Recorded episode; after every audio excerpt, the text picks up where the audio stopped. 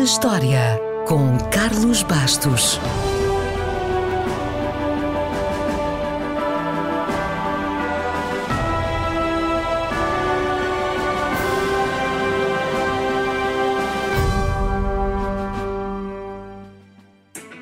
A 2 de maio de 1962, Eusébio festejou em Amsterdão o seu primeiro título europeu de clubes.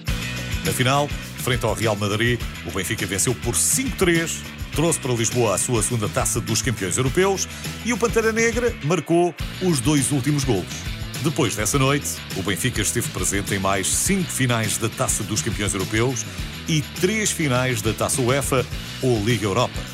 Nunca mais ganhou nenhuma. Porquê? Bem, há de certeza milhares de justificações, mas nenhuma tão marcante como a famosa maldição do antigo treinador Bela Goodman. Mas a pergunta que tem que ser feita é esta: houve mesmo uma maldição ou é só um mito? Segundo a lenda, o Benfica tinha acabado de ganhar a Taça dos Campeões Europeus pelo segundo ano consecutivo e logo contra a suposta melhor equipa do mundo. E Gutmann pediu mais dinheiro. A direção do Benfica recusou. Furioso com a resposta, Gutmann teria então pronunciado a famosa frase: Nem daqui a 100 anos o Benfica será novamente campeão europeu. Aqui há algum fundo de verdade. Segundo Bela Gutmann, quando ele chegou, o Benfica recebia 2.500 dólares por cada jogo particular. Quando saiu, recebia 250 mil dólares de cachê.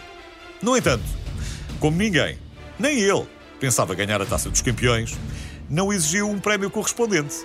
Portanto, por ter ganho a primeira, recebeu menos ainda do que o prémio do campeonato nacional. Pela segunda, já recebeu 14 mil dólares. Mas nessa altura a relação já estava a esfriar e a separação era inevitável.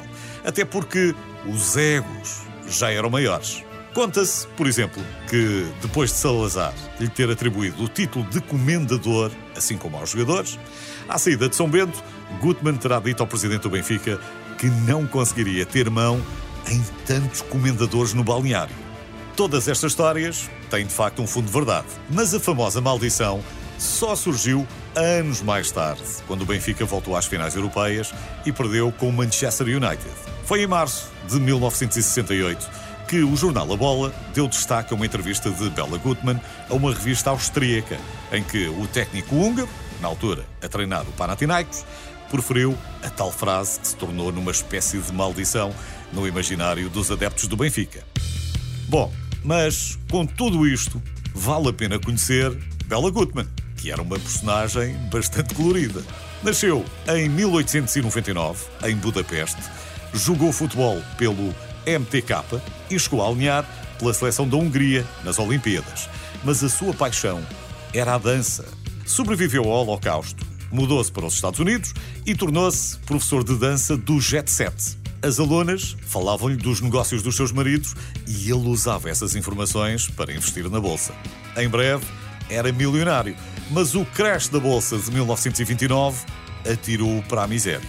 Seguiu-se uma ascensão meteórica no campeonato argentino, italiano e brasileiro e uma breve e triunfal passagem pelo Porto. No ano seguinte, já estava no Benfica, onde, na segunda temporada, demitiu de forma controversa 20 dos jogadores mais experientes e trouxe, entre outros, um jovem prodígio de Moçambique chamado Eusébio da Silva Ferreira.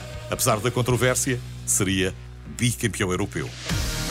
Gutmann incentivava um estilo de jogo de ataque e terá dito que não se importava nada que o adversário marcasse, porque acreditava que a sua equipa poderia sempre marcar mais um gol.